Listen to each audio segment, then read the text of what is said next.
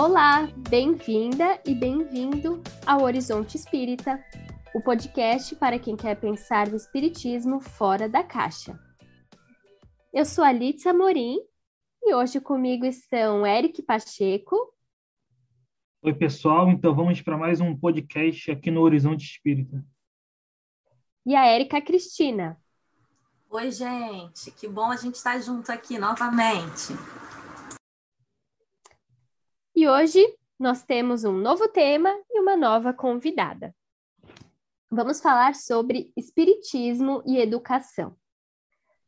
Algumas práticas e alguns nomes são tão tradicionais e corriqueiros que aparentam ser algo que todos nós conhecemos. Mas será que conhecemos mesmo? A famosa evangelização espírita infanto-juvenil, por exemplo já recebeu o nome no passado de catequese espírita.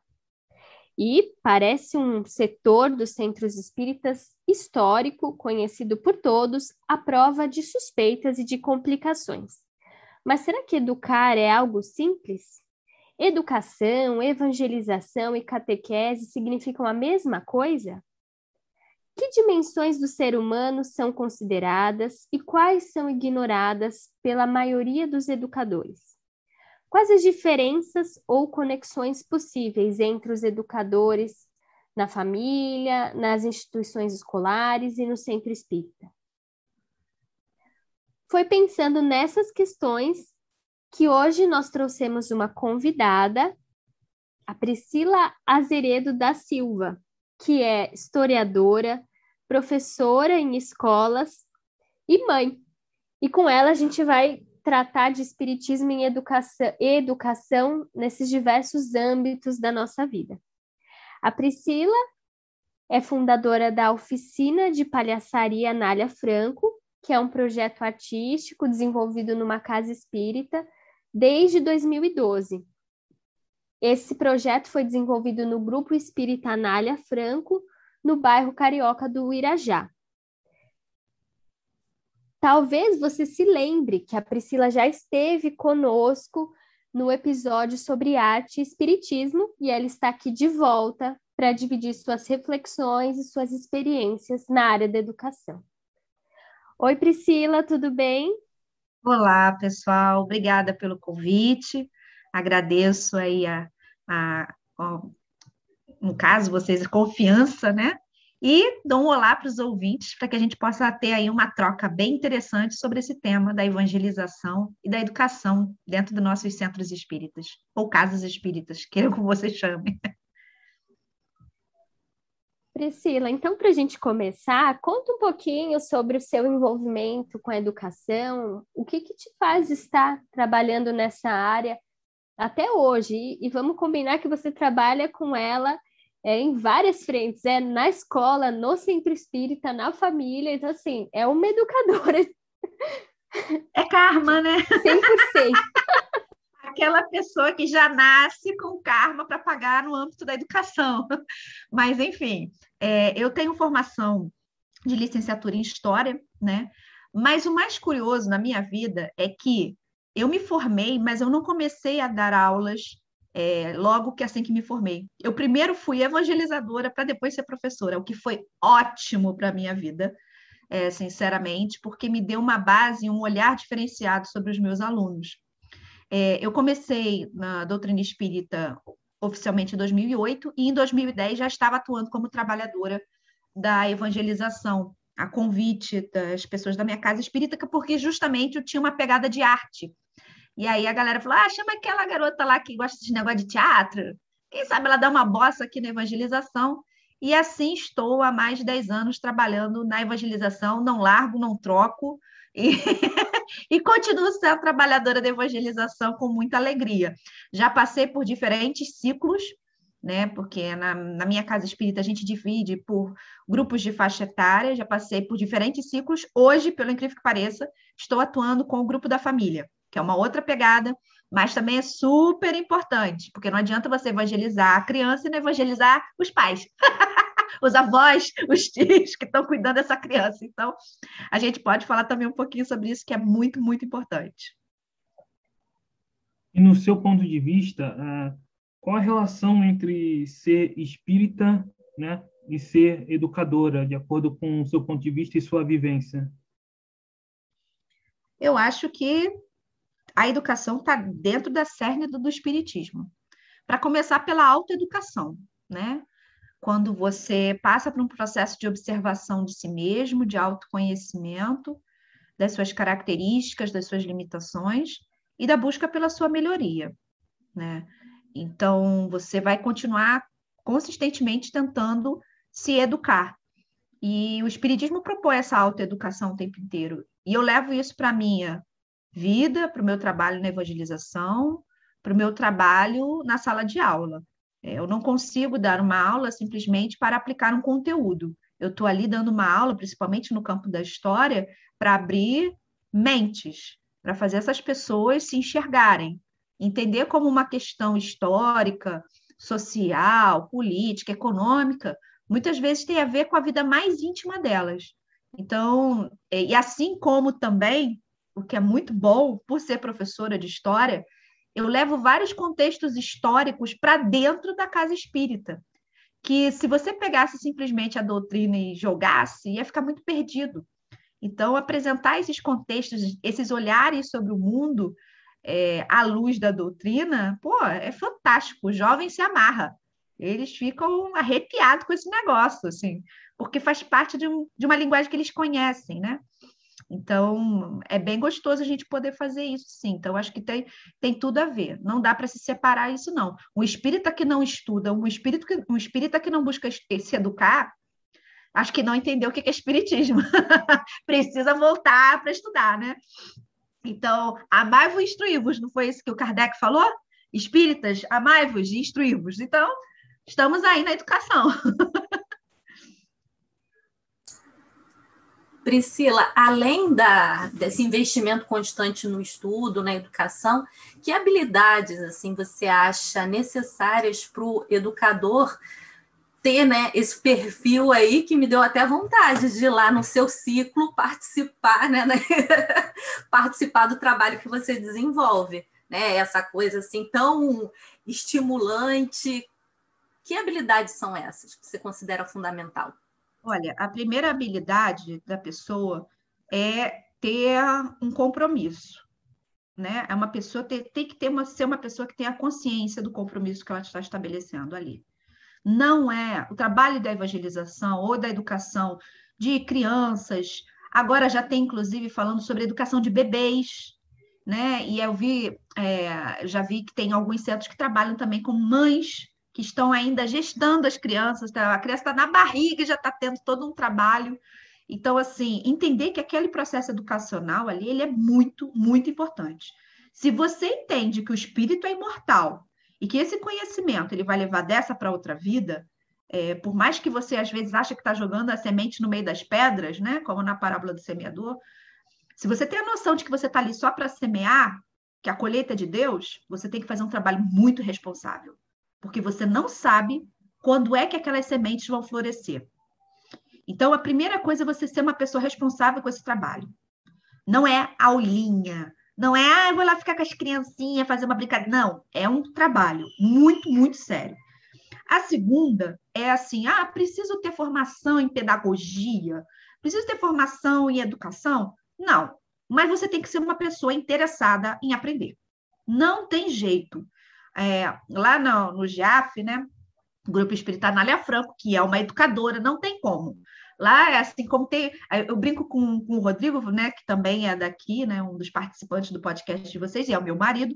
Eu costumo dizer que os centros espíritas costumam ter especialidades, parece que eles atraem pessoas com determinadas características, né? O meu centro espírita, quando chega gente nova lá, eu pergunto: é professor? É professor. Então, assim, ali junto um acúmulo de professores de diferentes áreas, de diferentes é, caminhos, mas estão todos ali trabalhando de alguma forma com a educação. Então, a gente senta e pensa que educação é a gente está o tempo inteiro buscando novas habilidades, novas ferramentas educacionais, novas estratégias de educação e continuar estudando a doutrina. Entende? Você tem uma área que é o conhecimento doutrinário, mas isso não é suficiente, e um conhecimento metodológico. Então, você tem que tentar aliar essas metodologias com o conhecimento doutrinário. Então, um constante, uma constante busca por renovação, às vezes fazer encontros internos, a gente costumava fazer isso antes da pandemia, encontros internos para a gente trocar figurinha sobre coisas que a gente aprendeu ou coisas que a gente está vivenciando. Eu mesma, quando estava fazendo o curso da Dora, é, de pedagogia espírita, eu levei, a gente fez uma oficina lá com os meus evangelizadores, né, com os meus amigos de lá, e a gente sentou e foi trocando figurinhas sobre o que era evangelização, entendeu?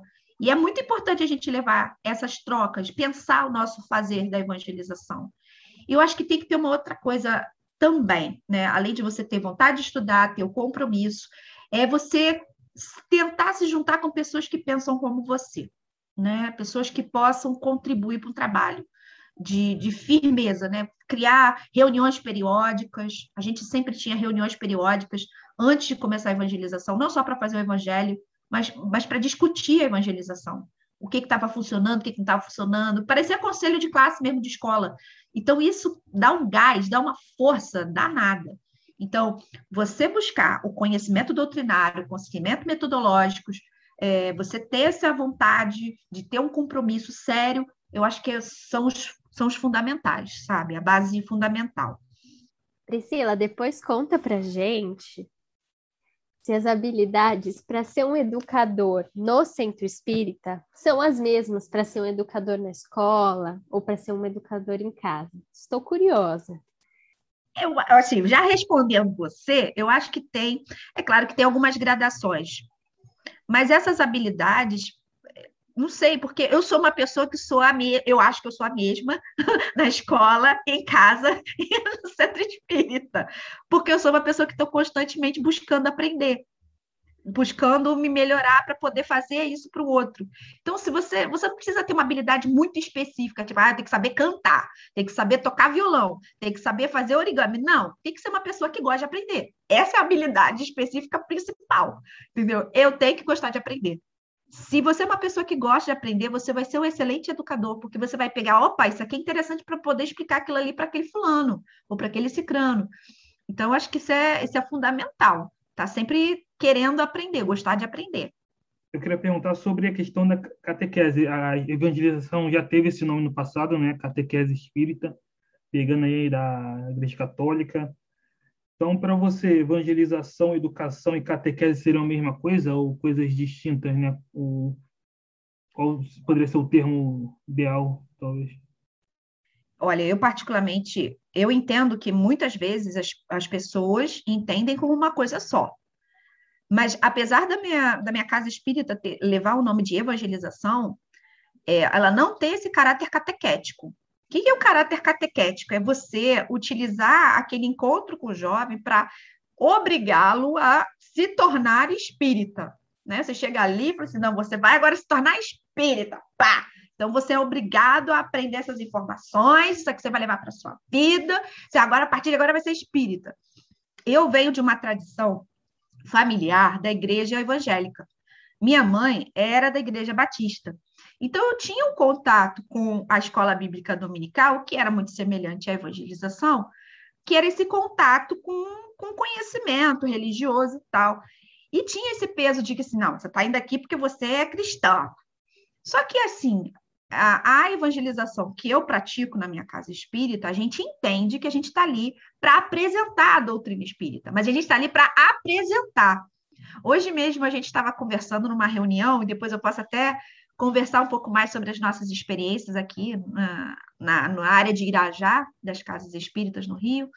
E a gente estava discutindo que tinha um menino que ia à evangelização e ele sempre chegava lá e falava assim: Eu não acredito em Deus eu não acredito em Deus. E assim, aquele eu não acredito em Deus já chegava assim desmoralizando qualquer outra coisa que você tentasse falar depois, né? Se você tem um princípio catequético para lidar com isso, você vai falar assim, então você sai daqui, porque aqui só vai ter gente que lida com que, que acredita em Deus.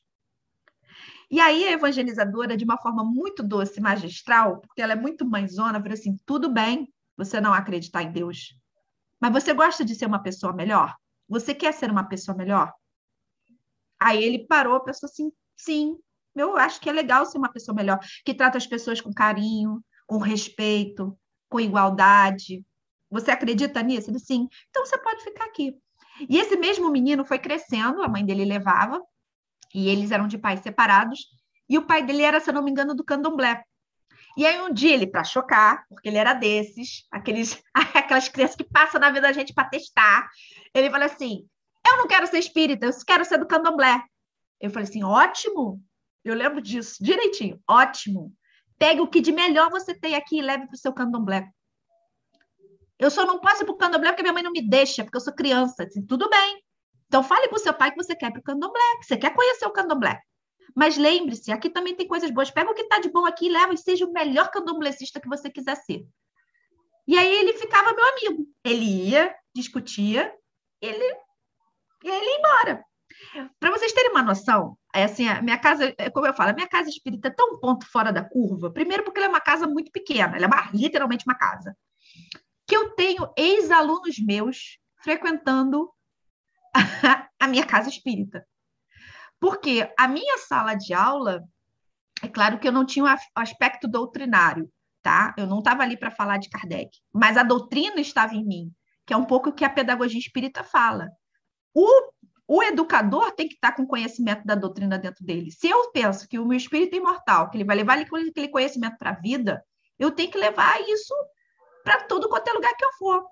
E aí eu tive um grupo de alunos, eu vou contar essa história no meu ensino médio, que os meus alunos achavam que tudo resolvia na base do, do famoso tiro, porrada e bomba.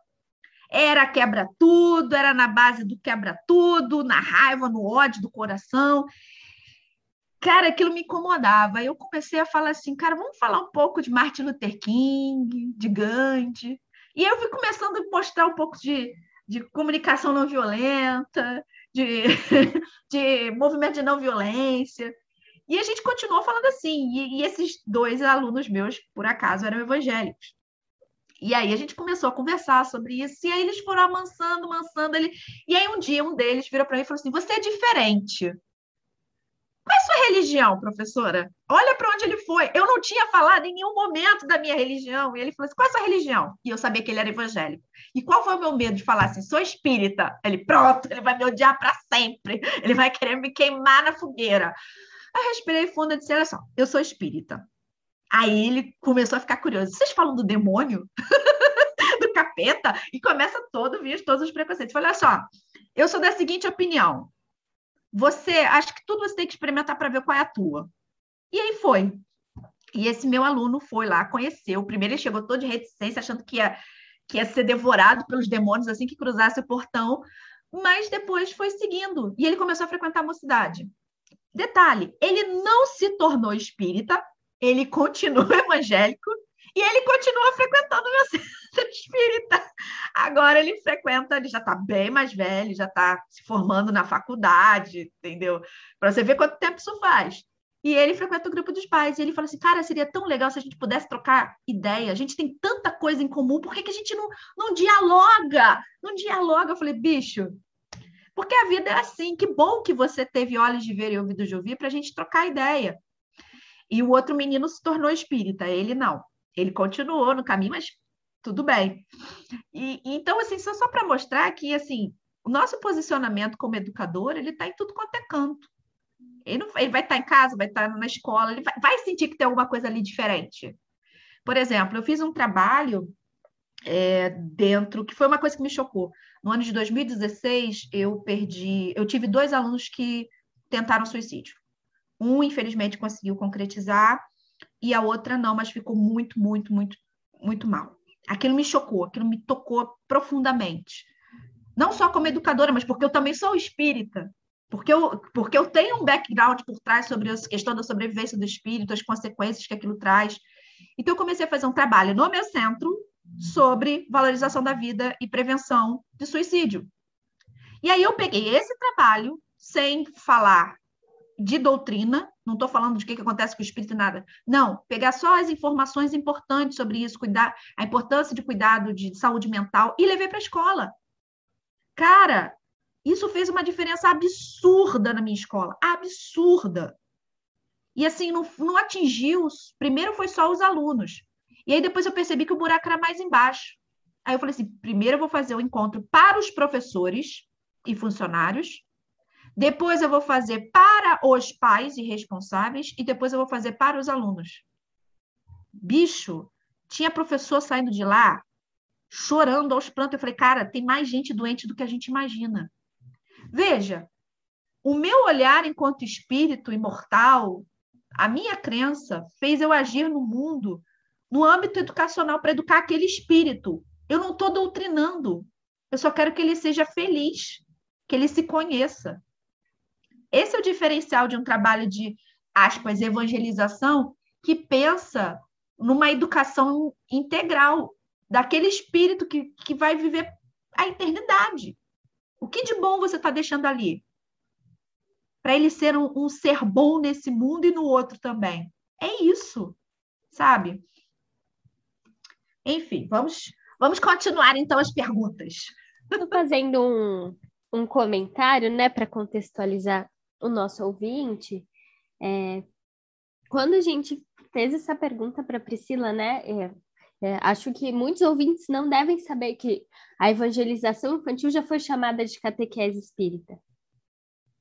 E o que a gente está problematizando são os pressupostos filosóficos que a palavra carrega, né? Então, por exemplo, catequese para a Igreja Católica significa você ensinar a doutrina católica, que é a verdade que traz a salvação. E fora da igreja não há salvação.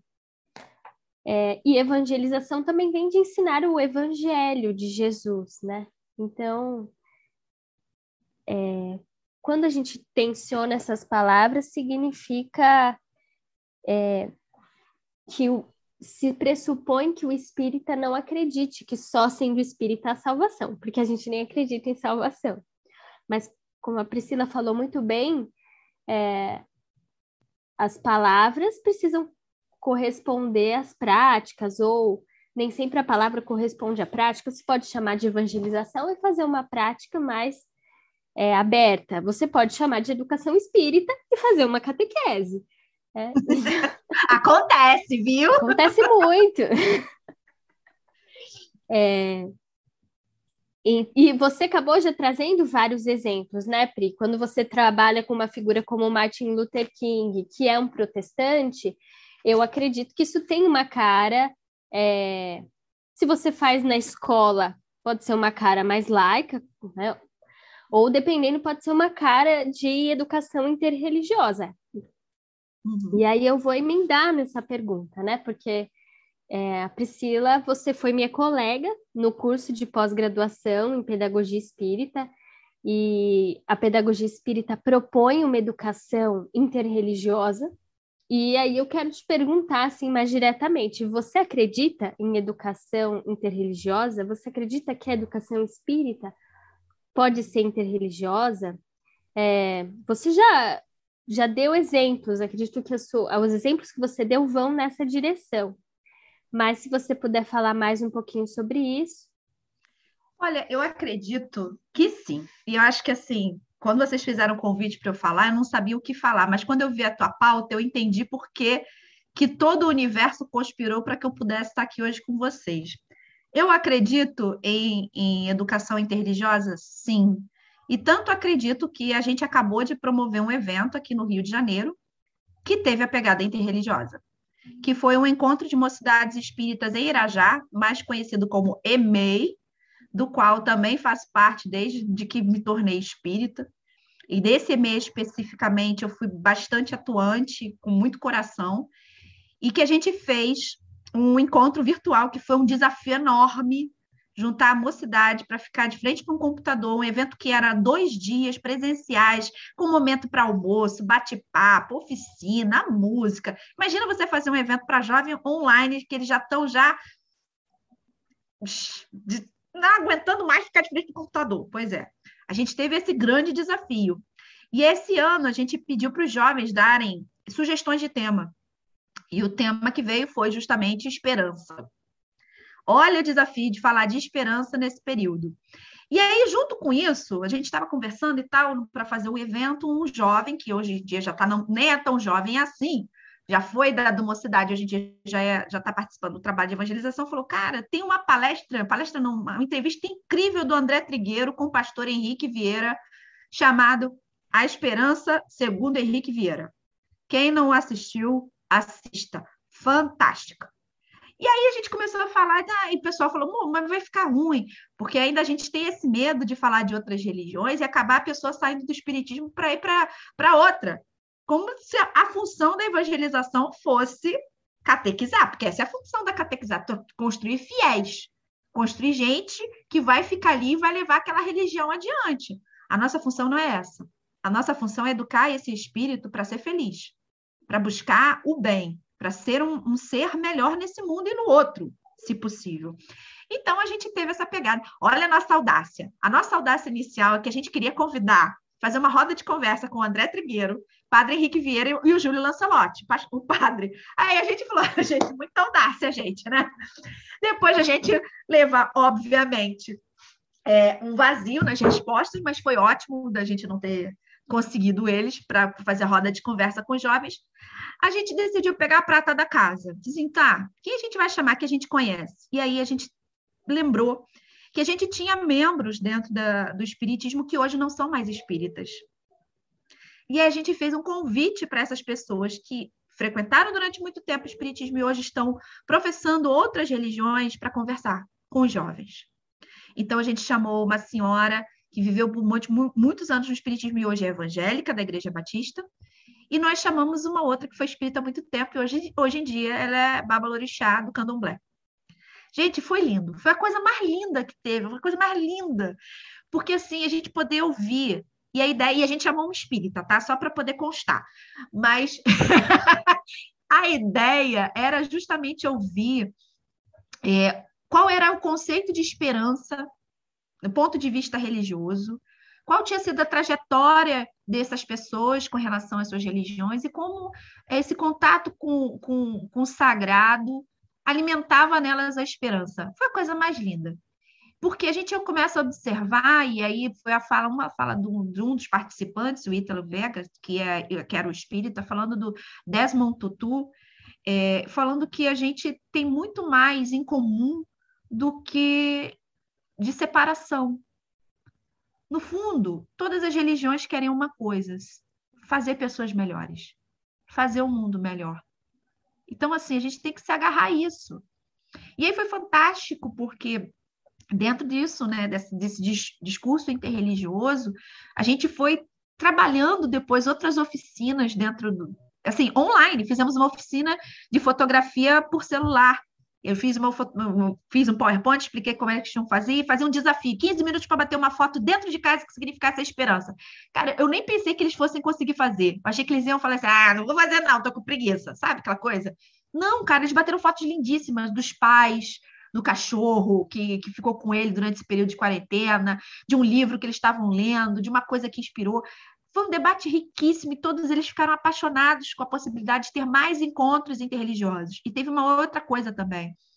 Esse foi um dos primeiros encontros de mocidades espíritas em que, a gente abriu para não espíritas.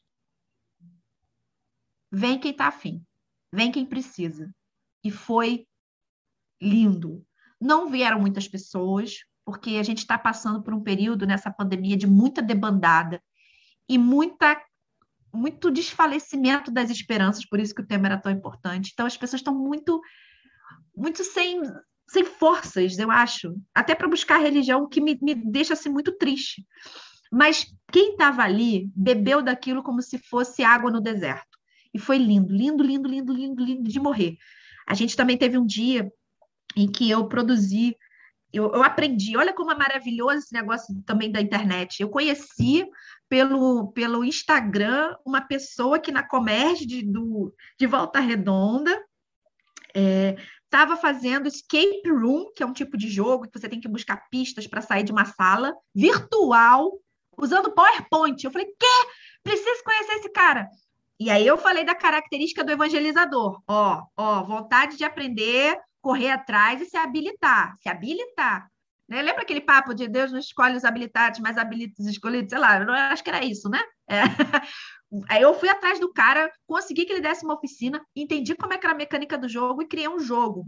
Que depois, se você quiser, eu disponibilizo aí para a galera jogar, que se chamava Mais um Dia Nadine, que é a história de uma jovem durante a pandemia, que ela está passando por vários problemas, e como é que você orienta ela a ter um olhar de esperança diante do problema? Perdeu parente, família desempregada, não está na escola, entendeu? Tudo que a gente viveu. E usando como base o quê? A entrevista do André Trigueiro com o Henrique Vieira. Ou seja, o discurso interreligioso estava ali o tempo inteiro. E aí a gente aprendeu muito sobre, sobre esperançar, né? Esperançar não é você esperar.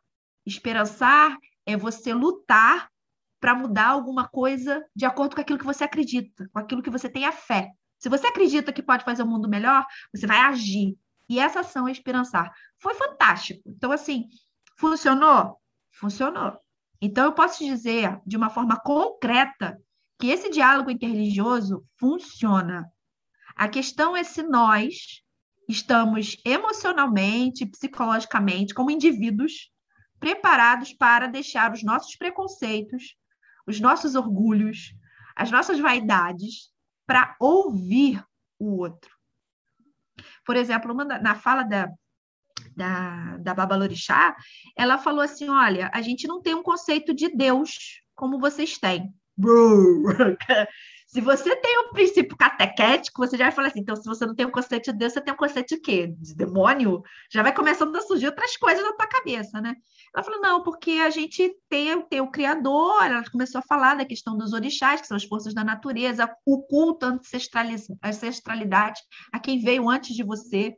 E, os, e as crianças foram perguntando, os jovens foram perguntando e se apaixonando por aquilo, mas se apaixonando porque estava entendendo o outro. Não é porque falou assim, ah, a partir de agora eu quero ser candomblessista. Se quiser ser, ok, sem problema algum. Mas porque era bonito ver o outro falar. Você parar para ouvir o outro. Ou a pessoa que estava na, na igreja evangélica falando sobre a prece, sobre o sentir Deus dentro dela. Então, assim, aprender, né, educar, é um ato de você estar aberto. Não dá para você ser um, um, bom evangelizador se você já tem muitas verdades dentro de si, fechadas, eh, amalgamadas, sem você estar aberto para escutar, especialmente que é o diferente. Né? Então, assim, dá sim, dá sim. A questão é se a gente está tá afim de fazer essa, esse movimento interno. Acho que com muita terapia, talvez.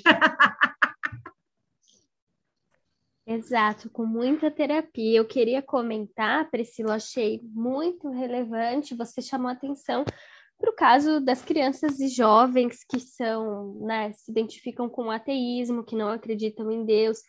Em gerações passadas, isso seria um escândalo da família, né? Eu conheço pessoas mais velhas que, assim, a hora que o filho diz não acredita em Deus, a pessoa perde o chão, porque está ainda hum, calcado nesse paradigma da salvação. E aí, o meu filho não vai ser salvo? E mesmo um espírita, ele pode ser espírita, ele pode dizer que acredita em evolução, mas como você falou, dentro das emoções dele, a pessoa tá. E aí, meu filho vai para o umbral? É, só muda a pergunta. Só muda então, o nome. É, eu queria sublinhar bastante isso. Eu acho que isso diferencia um educador de mão cheia de um educador catequético. Você reconhece a diferença, procura uma ponte é, e não tem medo de confrontar o diferente. Aliás, não só confrontar, encontrar né? Talvez perceber, e o, o Kardec fez essa ênfase muito forte na ética das religiões. As religiões têm éticas que têm muitos pontos em comum? É, porque um, acho que uma das coisas mais tristes é uma pessoa se sentir excluída logo cedo, ou porque ela não acredita em Deus, ou porque ela é gay, porque ela é lésbica, porque ela quer ser do candomblé, e aí alguém diz assim, ah, então o seu lugar não é aqui. Justamente quando o jovem está procurando uma comunidade, né?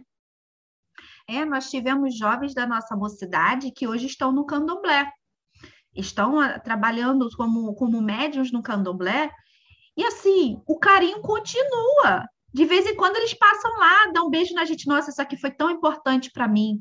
Isso aqui me deu uma orientação tão grande. Se, eu não, ter, não seria um bom candomblessista se eu não tivesse passado por aqui antes. Olha a diferença. Eu não estou querendo que o cara vire espírito, eu quero, eu quero que o cara seja uma pessoa legal. é, é, uma, é um desapego, você está entendendo? O ato de educar é um ato de desapego. Eu não é porque eu estou educando que eu quero que você fique aqui comigo que você não saia. Não, eu quero que você encontre seu caminho. Porque todos os caminhos levam a Deus. Todos os caminhos levam a Deus. E cada espírito sabe o que ele. Se a gente tem a visão de que cada espírito tem uma necessidade de aprendizado, de experiência de vida, se a gente tem essa verdadeira consciência do que a nossa doutrina prega, fala para a gente o tempo inteiro, a gente não vai se importar se ele está no candomblé. A gente vai perguntar assim: você está bem? Você está bem? Está feliz? Está ótimo? Está jóia? Mas sempre que puder, sempre que der, manter-se de braços abertos, que é o que acontece. Ele sabe que ele pode ir no candomblé, mas ele pode ir lá na, na mocidade. Ele está na igreja evangélica, mas pode ir lá. Que é, o, que, que é o que não acontece, às vezes, com as outras religiões. Se a pessoa, por exemplo, está no, no, na católica ou no evangélico e fala que vai no centro espírita, pronto. Não entra nunca mais ali naquele ambiente. Então, assim, é entender qual é o papel da evangelização, é educar para a eternidade. E educar para a eternidade sem apego.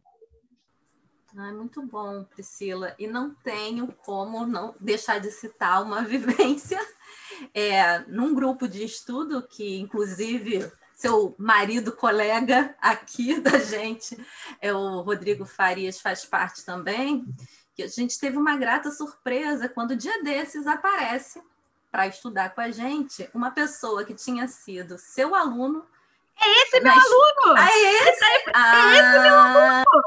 Meu aluno querido! Brigava é... comigo na sala de aula e agora está estudando com meu marido no outro grupo. E é evangélico. Exatamente. E aí, né, isso ilustra bem essa quando a semente e a, o que a Lídia trouxe também, né, é, essa consciência firme do trabalho, né, de evangelizador, seja, como você já disse, na escola, seja no centro espírita, seja em casa, quando isso, né, está ampliado pela visão do espírito imortal, o quanto que a semente frutifica e é muito bom você ver. A... É, é, chocante, eu vou dizer que é chocante. Para mim foi chocante encontrar, né? Encontrar com essa abertura é, toda me ensinou muito, tem me ensinado bastante, porque a gente está acostumado mais falar entre os nossos pares em vários espaços, né? Então esse diálogo ainda exige, exige muito é, treino muitas possibilidades de estar, como você disse, abertas, né? Para ver outras verdades além do nosso ponto de vista, né?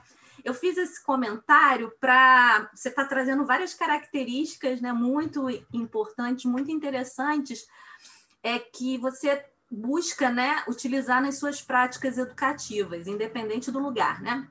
Uhum. Aí eu uhum. gostaria de saber quais outros aspectos assim do ser humano ali no dia a dia você procura considerar na hora que você está desenvolvendo suas atividades? Olha, é tanta coisa.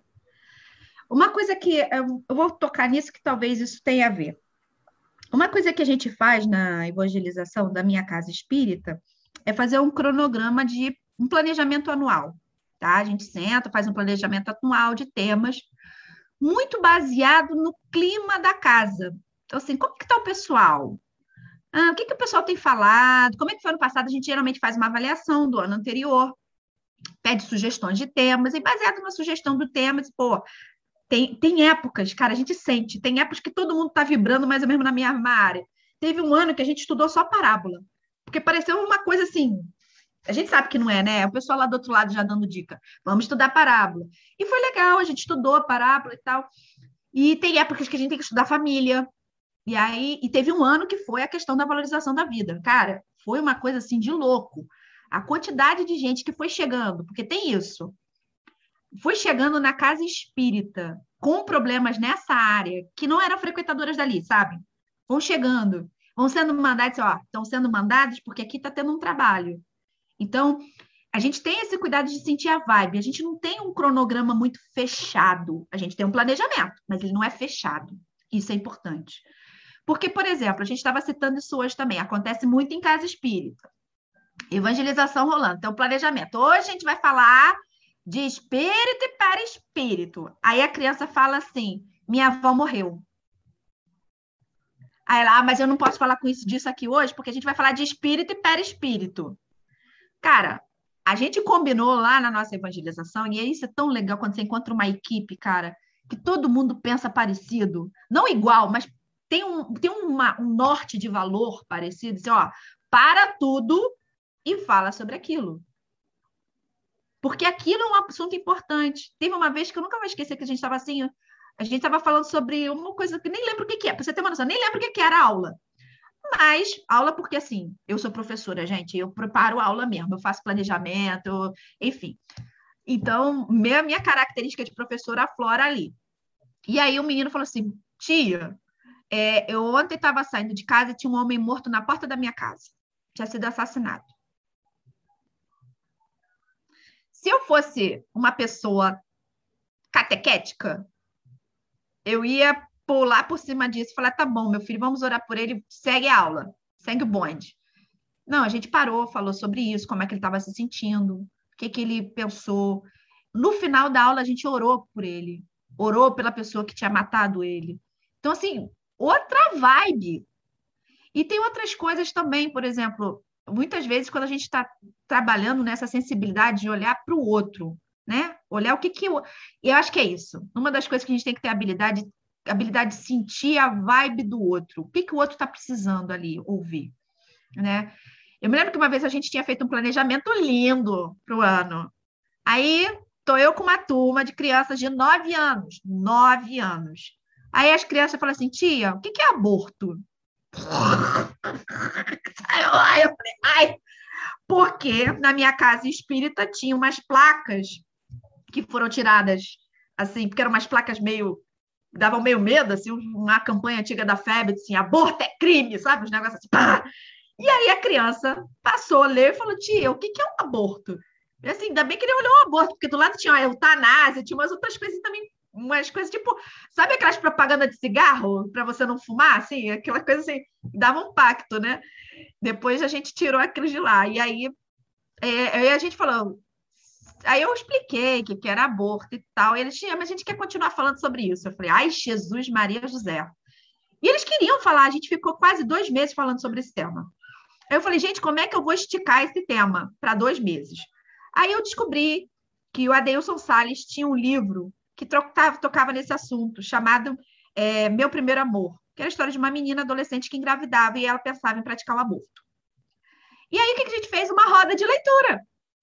A gente pegou o livro da Deus Salles, que era uma ficção infanto-juvenil, é, com uma pegada doutrinária espírita, e a gente começou a discutir. E aí, um dia, a gente fez uma, uma roda né, falando sobre características. É, não sei se já viram uns textos assim. É, mãe com mais de sete filhos, todos eles deficientes, e está grávida do, do sétimo ou do oitavo. Você abortaria ou não? E aí eu fui fazendo essas perguntas de você decide por eles, e aí ele falava assim, sim, aborto. Aí eu falava, você acabou de matar Beethoven, né? Porque tinha uma história dessa do Beethoven. Eu falar, mãe, grávida, solo, não casada, pobre, tá, tá, tá viajando, tá rolando perseguição, o que, que você faz? Aborta ou não aborta? Aborto, acabou de matar Jesus. Entendeu? E aí a gente começou a discutir sobre isso, sobre a questão do aborto, que para mim foi muito importante. E assim, a maioria desses jovens não estão mais na evangelização, mas eles lembram da evangelização. Eles lembram dessa aula. Eu encontrei a menina, hoje em dia ela já está na faculdade, ela falou assim, tia, lembra daquela época que a gente estudou sobre aborto? Eu nunca mais esqueci sobre aquilo. A gente não sabe o porquê das coisas. Então a gente tem que sentar e conversar sobre elas. Na hora que eles estão falando sobre mediunidade, a gente teve uma época que estavam, ainda mais adolescente, estava florando lá, mas aí eles estavam fazendo o quê? Brincadeira do copo, brincadeira do compasso. Aí eu falei, vamos sentar e vamos fazer uma aula sobre brincadeira do compasso e brincadeira do copo. E expliquei como é que funcionava, o que, que acontecia, quais os problemas, os prós e os contras. Então, assim, não existe nenhum tema tabu para evangelização. Nenhum. Nenhum. Porque se você é espírita de verdade, você vai olhar aquela criança e falar: você é um espírito imortal. eu tenho que te educar para a imortalidade. Agora, tem um problema, que aí eu acho que a minha, a minha treta, meu problema com o pessoal que acha que pode misturar a galera toda para fazer uma evangelização conjunta sem divisão por faixa etária. O problema não é o tema, o problema é a linguagem. E a Érica, que é de comunicação, vai me entender. E eu também tenho meu mestrado em comunicação, então eu entendo dos Paranauê. É a, linguagem, é o vocabulário, é a forma, é a profundidade que você pode ter, tratar daquele assunto. Então, assim, poxa, é, eu posso falar disso. Se eu misturo um grupo, faço um grupo misto de um jovem de 18 anos com um jovem de 13 e uma criança de 7 para falar de aborto, vai dar ruim. Porque a linguagem que eu vou utilizar, os, os métodos que eu vou usar para chegar nesse assunto são diferentes. Com um jovem de 18 anos, eu posso falar coisas mais, mais pesadas, com um vocabulário mais pesado, mais aprofundado, um conteúdo mais aprofundado. Com uma criança de 7, eu vou ter que fazer ali uma re, um redimensionamento. Re, oh, meu Deus, nem sei como fala isso, mas redimensionar o conteúdo para a capacidade cognitiva. não estou falando espiritual da criança, estou falando cognitiva, porque isso a gente não pode dizer que não existe. Porque o cognitivo tem a ver com o corpo, matéria. E aí, se a gente. Se a pessoa tem um conhecimento mínimo, desenvolvimento do corpo da criança, vai saber que ela não entende determinadas coisas, determinadas palavras, porque o corpo dela não está desenvolvido para aquilo. O espírito pode ser imortal, mas o corpo ainda não está desenvolvido para poder pegar toda a bagagem daquele espírito imortal. Então, você tem que adequar a sua linguagem e a metodologia para aquela criança naquele formatinho ali. Quando ela tiver com 18 anos, você pode falar de uma forma mais aberta. Mas ela pode ter acesso àquele conteúdo? Sim, de forma adaptada à capacidade daquela criança, naquele momento. Entende? E é muito engraçado que uma vez a gente recebeu uma psicografia dizendo que tinha espíritos assim desencarnados com idade mais avançada que estava tendo aquela aula com galera lá do no, de nove anos. Então, você imagina, né? Se o espírito que estava já em várias encarnações estava ali na evangelização para ter aula junto com as crianças de nove anos, eu acho que tem, ainda tem isso, né? Tem gente que às vezes precisa de uma adaptação porque tem realmente uma dificuldade de compreensão cognitiva, às vezes, das coisas, ou porque teve um, uma instrução mais elementar, então precisa desse, dessa adaptação para a compreensão das coisas. Mas, é, eu só queria dizer que eu achei bem interessante a proposta, né? Eu passei pela evangelização, não faz tão tempo, né? Porque eu passei pela evangelização e era realmente assim como você está falando, tudo misturado e e era só um estudo doutrinário mesmo, que os jovens ficavam para não, não ficar na palestra com os adultos. Era bem nesse modelo e eu não consegui sair rápido da, não consigo me adaptar. E eu queria ter passado por essa evangelização mais no estilo que você faz, talvez, na época que eu entrei com 16 anos no Espiritismo. Eu posso te convidar, porque agora a gente tem um grupo lá de, de jovens do, do alto para o além, que a galera não quer sair da evangelização. A gente já fala, vai, vai, você já está velho, já está velho, mas tá a galera lá. A gente teve que abrir uma ala nova no EMEI, que a gente chamou de 20 e muitos anos que era a galera de 23 para cima, porque o e-mail era só até 23, mas tinha a galera de 29, 28. Ah, tô com tanta saudade do e-mail, deixa eu participar. Então você está convidado, se quiser, você pode ir lá na minha casa. Obrigado, você. Eu queria perguntar uma coisa, não está na pauta, mas eu, que eu, um tema tal que eu acho interessante.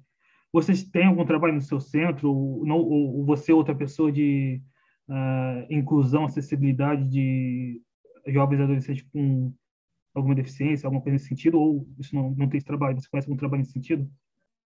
Olha, é uma coisa importante, viu?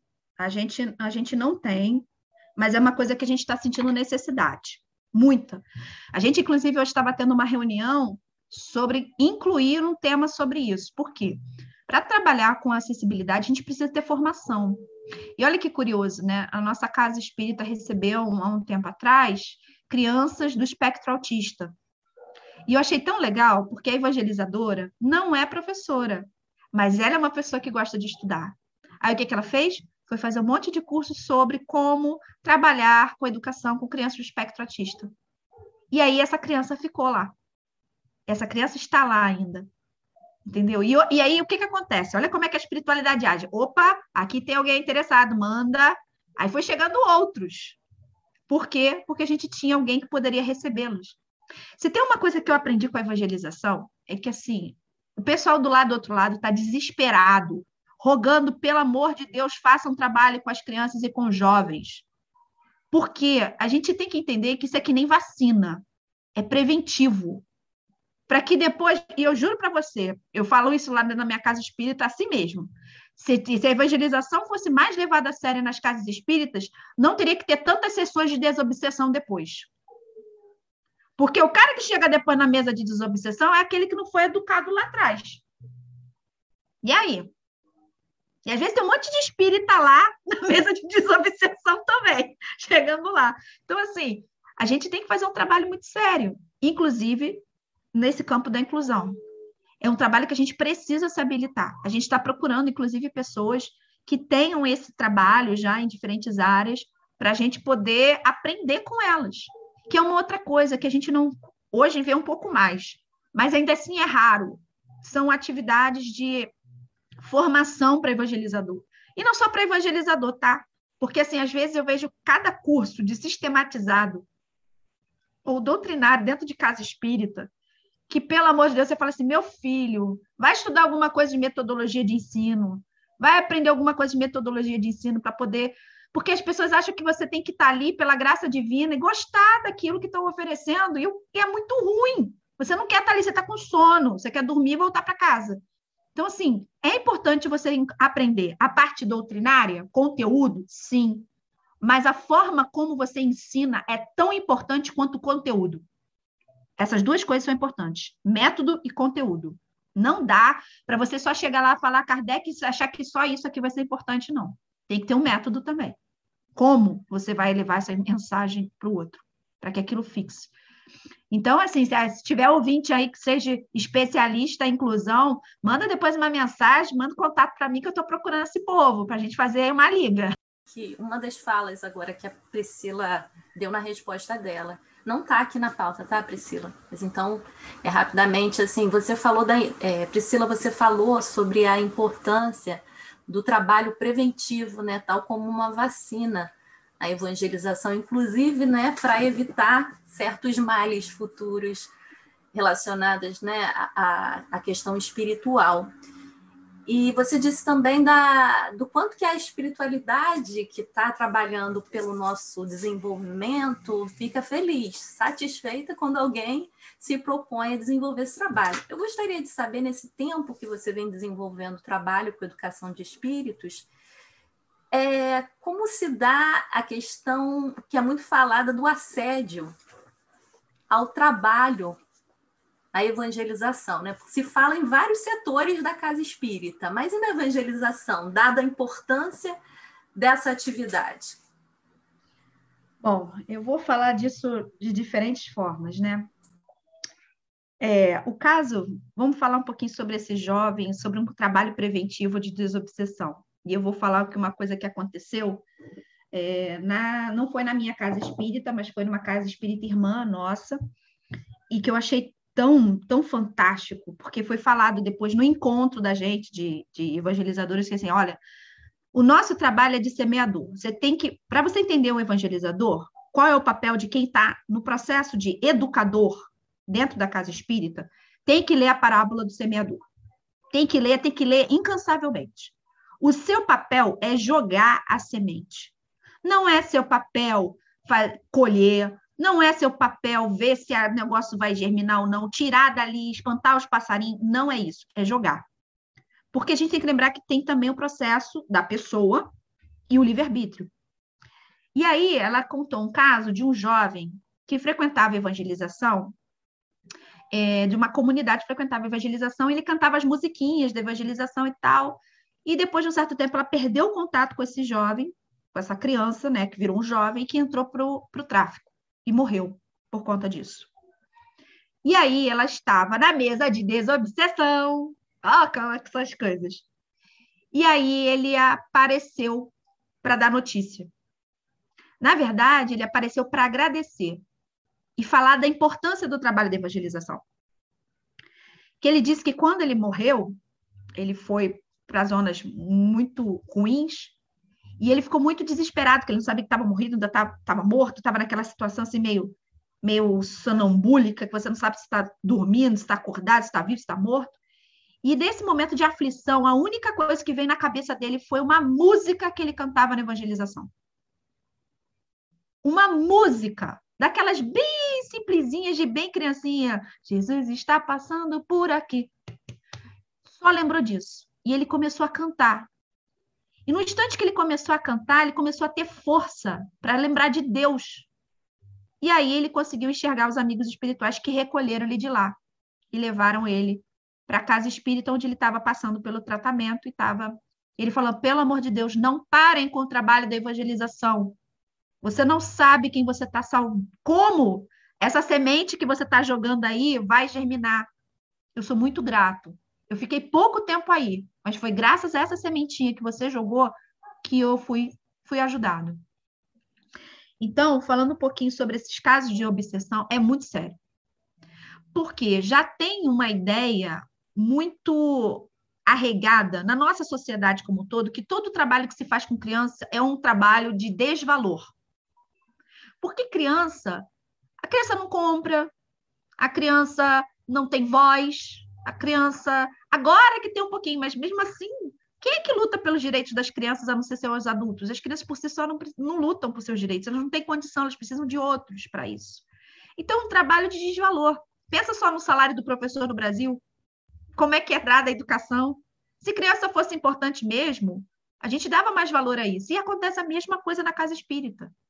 É sempre aulinha, é qualquer coisinha, é mais um, um passatempo com verniz doutrinário e moral do que, de fato, um trabalho consistente, paulatino de educação. Então, o que, que vai acontecer? Você vai ter problemas familiares, você vai desistir, você vai ter depressão, você vai ter brigas homéricas, Rapaz, quando eu lembro disso, eu, eu respirava fundo, mas aí é, o, é a sua consciência enquanto evangelizador pensar assim: o trabalho não é da casa espírita, o trabalho não é do dirigente espírita, o trabalho é de Jesus. Pensa assim: o trabalho é para Deus.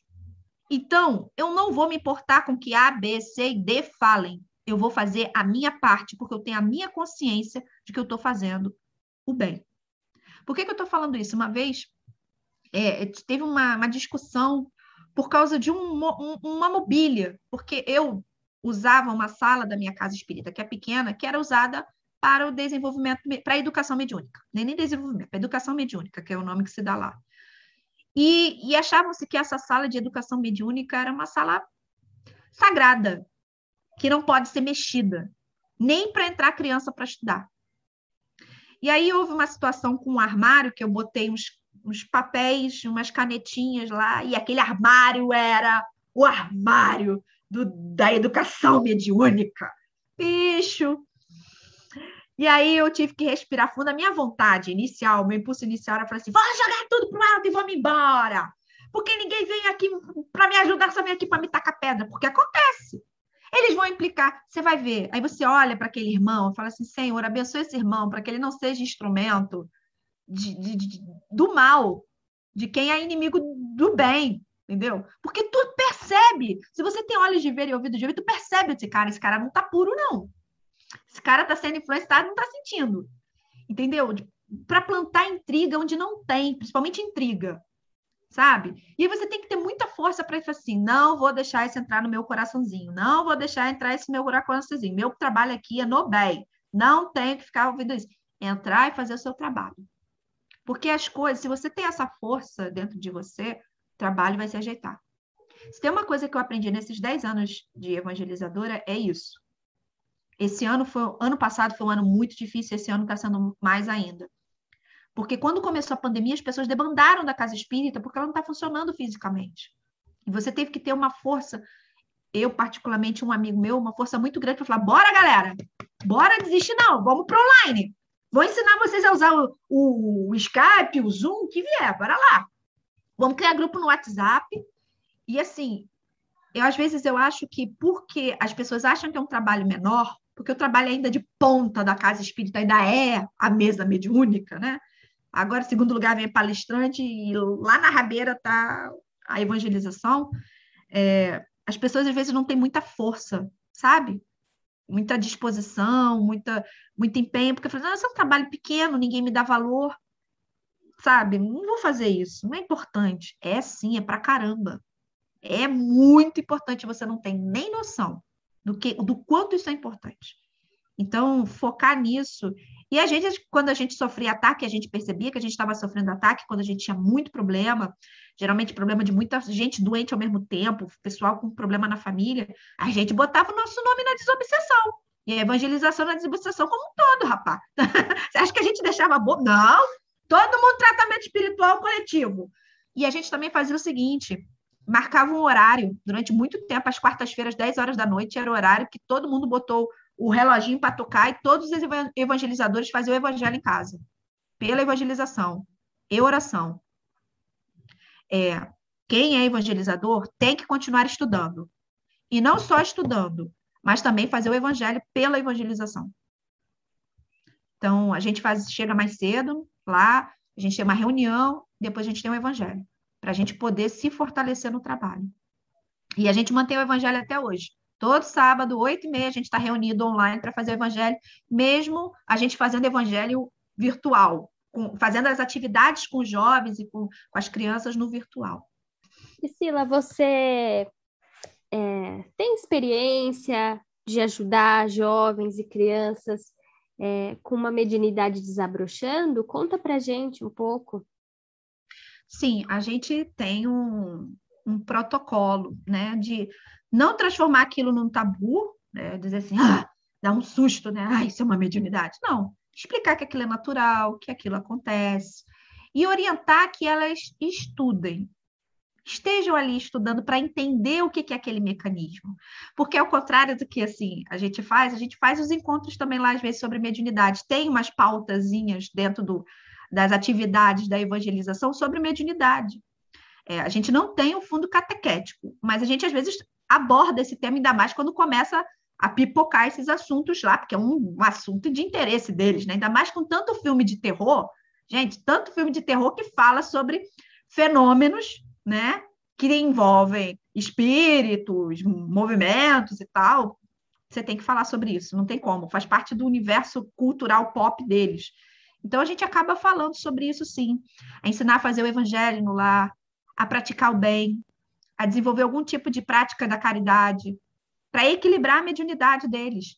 Né? A gente explica que isso é importante. Um médium, que talvez não esteja no momento dele, dele praticar a mediunidade dele naquele momento, mas se ele for uma pessoa estudiosa, esforçada, praticar o bem, praticar o evangelho, ele vai se equilibrar, e geralmente se equilibra.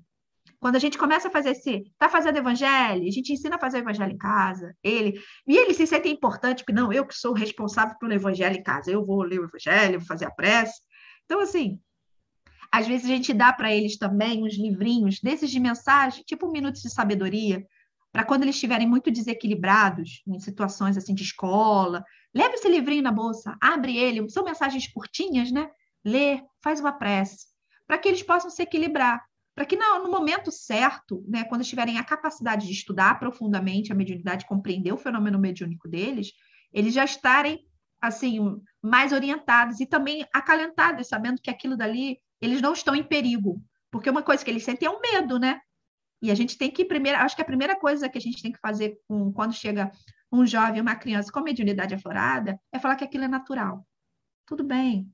A gente vai te auxiliar a lidar com isso de uma forma suave, de uma forma é, tranquila, entendeu? É claro, não é, estimulando o desenvolvimento mediúnico nessa faixa etária, porque não acho que pelo menos os jovens que chegaram lá não tinham maturidade nem equilíbrio emocional para a, a prática da mediunidade ainda. Eu acho que em breve, com maturidade, acho que estarão capazes, sim. Priscila, mas você concordaria que essa maturidade poderia ser avaliada caso a caso, ao Sim. invés de uma idade rígida? Sim, é, é o que eu estou te falando. Lá, outra coisa que eu não falei. A gente é dividido em ciclos, por faixas etárias. Mas essas faixas etárias também não são fixas. A gente já recebeu uma jovem que tinha 10 anos, mas ela tinha maturidade de 14. Ela detestava ficar com, com os jovens da, da idade dela porque não tinha a mesma língua, entendeu? Não tinha a mesma linguagem. É o que eu estou falando, linguagem, a maneira de se comunicar, as vivências. Aí a gente se reuniu e falou assim: ó, Fulano pode passar? Pode. Aí, puf, Fulano passou, foi para outro grupo. O que acontece com a gente, é uma coisa que a gente discute um pouco lá, é, é que a gente não tem um, um curso estruturado ou um momento estruturado para educar mediunicamente esses, esses jovens. Eu sinto falta disso. A gente já tentou fazer isso algumas vezes. A gente pensou assim: não, vamos fazer então pelo menos um estudo do livro dos médios com jovens, já que a gente não sabe como fazer isso de uma forma é, estruturada, porque a gente teria que criar, entende? Tirar. Porque as estruturas que existem, a gente conhece, são aquelas dadas para os adultos. E a gente sabe que se for fazer isso com jovem, tem que ser com outra pegada, de outro jeito. Eu adoraria ter tido uma, uma, uma educação mediúnica na juventude que pudesse me orientar sem ter aquele peso, não, que é uma coisa que me incomoda, tá? Você vai fazer educação mediúnica porque você vai trabalhar na desobsessão. Cara, quem disse? Eu vou fazer minha educação mediúnica para trabalhar naquilo que, eu, que me orientarem a fazer. Mas parece que tem quase um único trabalho de mediunidade, que é desobsessão. Acabou, não tem mais nenhum outro trabalho. E só tem dois tipos de, de, de mediunidade: psicofonia e psicografia. Bicho. E às vezes vidência, mas isso aí só os escolhidos, né? Que tem a, pode ver. Agora, o... então, essa é uma coisa que, que eu acho que precisa ser trabalhada. Acho que não tem o tempo de você descobrir qual é a mediunidade que, que você está mais afinizado. Às vezes eu sinto como, como alguém que foi educado, tá? Eu sinto que ele fala assim: olha, é tipo a pessoa que é canhota. Você chega canhoto e fala assim: olha, você tem que prestar com a mão destra, porque aqui a gente só faz com a mão destra, então você vai fazer com a mão direita. Mas eu sinto que a minha mão esquerda quer ir para a esquerda. Não, mas você vai fazer com a direita porque é a ordem do presidente da casa. Porque é assim que é o estatuto da casa espírita. Então, é assim que você tem que ser praticante da sua mediunidade. Poxa, a gente não quer tratar o jovem assim. Mas a gente tem que descobrir como fazer isso. Aí já é outros 525, que a gente está aí já há uns três anos, três não, uns quatro ou cinco anos tentando descobrir isso. Como é que a gente faz essa passagem para o jovem de uma forma mais, mais diferenciada para a linguagem deles, entendeu? Eu espero de coração que a gente consiga um dia descobrir isso. Se você conhecer alguém que está fazendo isso, por favor, troca figurinha, que a gente quer conhecer você. Priscila, a gente acabou de falar de uma linguagem específica para a juventude, para tratar da questão né, mediúnica, a importância disso. Aí vou um pouquinho lá para o outro extremo. Você tem experiência ou conhece algum tipo de prática de educação espírita para os bebês que ainda estão no ventre das mamães? Olha, isso é uma coisa que está assim, tá, tá começando a, a despontar agora, né? E assim, pelo menos o que eu tenho visto, né? A nossa, essa evangelizadora que trabalha com as crianças, inclusive, está querendo fazer um curso, né? Comprou livros sobre educação de evangelização para bebês e para e educação para as mães, né? Mas isso é uma coisa que a gente, como eu disse, é como essa questão da mediunidade para os jovens. A gente precisa começar a pesquisar, estudar e vai criando as metodologias. É uma, uma coisa de tentativa e erro né? Até a gente conseguir encontrar uma metodologia que se adeque à nossa realidade. Na minha casa espírita, a gente, infelizmente, não tem esse tipo de trabalho ainda. Mas não que a gente não tenha interesse em conhecer. Como eu disse, se você conhece, por favor, indica a gente que a gente quer conhecer você. a gente quer aprender com você ou com o seu know-how. Entendeu? Mas, assim, eu acho importante. Agora, na nossa casa, a gente tem o trabalho que é do estudo do grupo da família. E é isso que agora vai vir minha grande crítica à evangelização. Como as evangelizações são feitas? As evangelizações são feitas geralmente criança separada do adulto, ou o adulto lá assistindo a palestra e a criança lá na creche chamada evangelização. Não tem um dia da casa espírita que é o dia da família. E é isso que a minha casa espírita tem de diferencial. O sábado é um dia diferenciado, porque é o dia da família. Enquanto a criança está lá em cima fazendo as atividades dela e tal, os pais estão embaixo fazendo as atividades deles. Então é conjunto. E a gente uma vez conseguiu fazer um cronograma tal que o mesmo tema que a criança estava estudando e o jovem estava estudando, o pai também estava estudando. Só que, como eu disse, com linguagens e adaptações diferentes para cada público. Então, é fundamental a gente ter um grupo de estudo da família. Se você tem uma evangelização infanto-juvenil e não tem um grupo para os pais, para a família, tem alguma coisa errada. Sabe aquele papo? Não sei se vocês conhecem, mas professor fala muito disso, né? Você tem aquele aluno que é um aluno assim difícil. Aí você chama o pai na escola ou a mãe na escola para conhecer e falar com a família do aluno que o aluno é difícil. Aí quando você conhece a família, você fala: "Ah, entendi por que que fulano é assim". Então, não adianta tu educar o espírito daquela criança se a família tem probleminhas, entendeu? Ali tem que ser uma educação como um todo, uma, uma, uma educação integral. Pai, mãe, avô, às vezes vai avó, tio, e a gente já teve muitos casos lá, assim, de pessoas que foram grávidas para lá e a gente falava. Atualmente a gente está estudando um livro que engraçado, né? Quando eu estava para me casar, que é uma coisa que eu acho que também é importante ter no centro espírita e não tem, eu comecei a fazer tratamento espiritual por minha livre e espontânea vontade, dizendo: olha, eu estou para me casar. Mandei cartinha, fui lá no Leon Denis, escrevi cartinha, estou para me casar, preciso de orientações. Pode me ajudar? Assim, e aí eles começaram a me indicar vários livros, fazer o tratamento e tal, até eu casar. E aí me indicaram um livro do Raul Teixeira, chamado Desafios da Vida Familiar, pelo Espírito Camilo. Esse livro é fantástico, porque ele tem temas da atualidade, como, por exemplo, relações amorfetivas, divórcio, a questão dos avós, a questão das crianças é, é, que são diferentes dos pais, a questão dos conflitos matrimoniais, namoro. Então, assim, são temas da família à luz da doutrina espírita. Então, assim, tem muitas coisas que a gente, a gente faz, na verdade, o encontro da família, parece, parece até uma roda de terapia, sabe?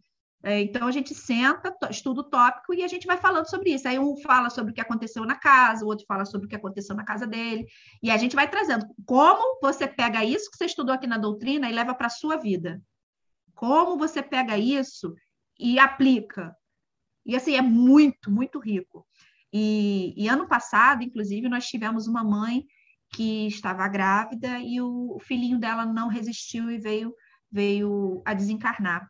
E foi um trabalho muito grande da gente, coletivamente, como grupo, não só como é, pessoa que está ali como coordenando o estudo, mas como grupo para dar um apoio, um suporte para ela com, as, com os porquês, né? Do porquê que é assim, por que, que não é assim, o que, que aconteceu comigo, por que, que meu filho teve que ir. Então, assim, foi, foi um aprendizado para todo mundo, porque a gente teve que estudar para a gente poder dar apoio para ela, sabe? Então, é, é isso que eu estou falando.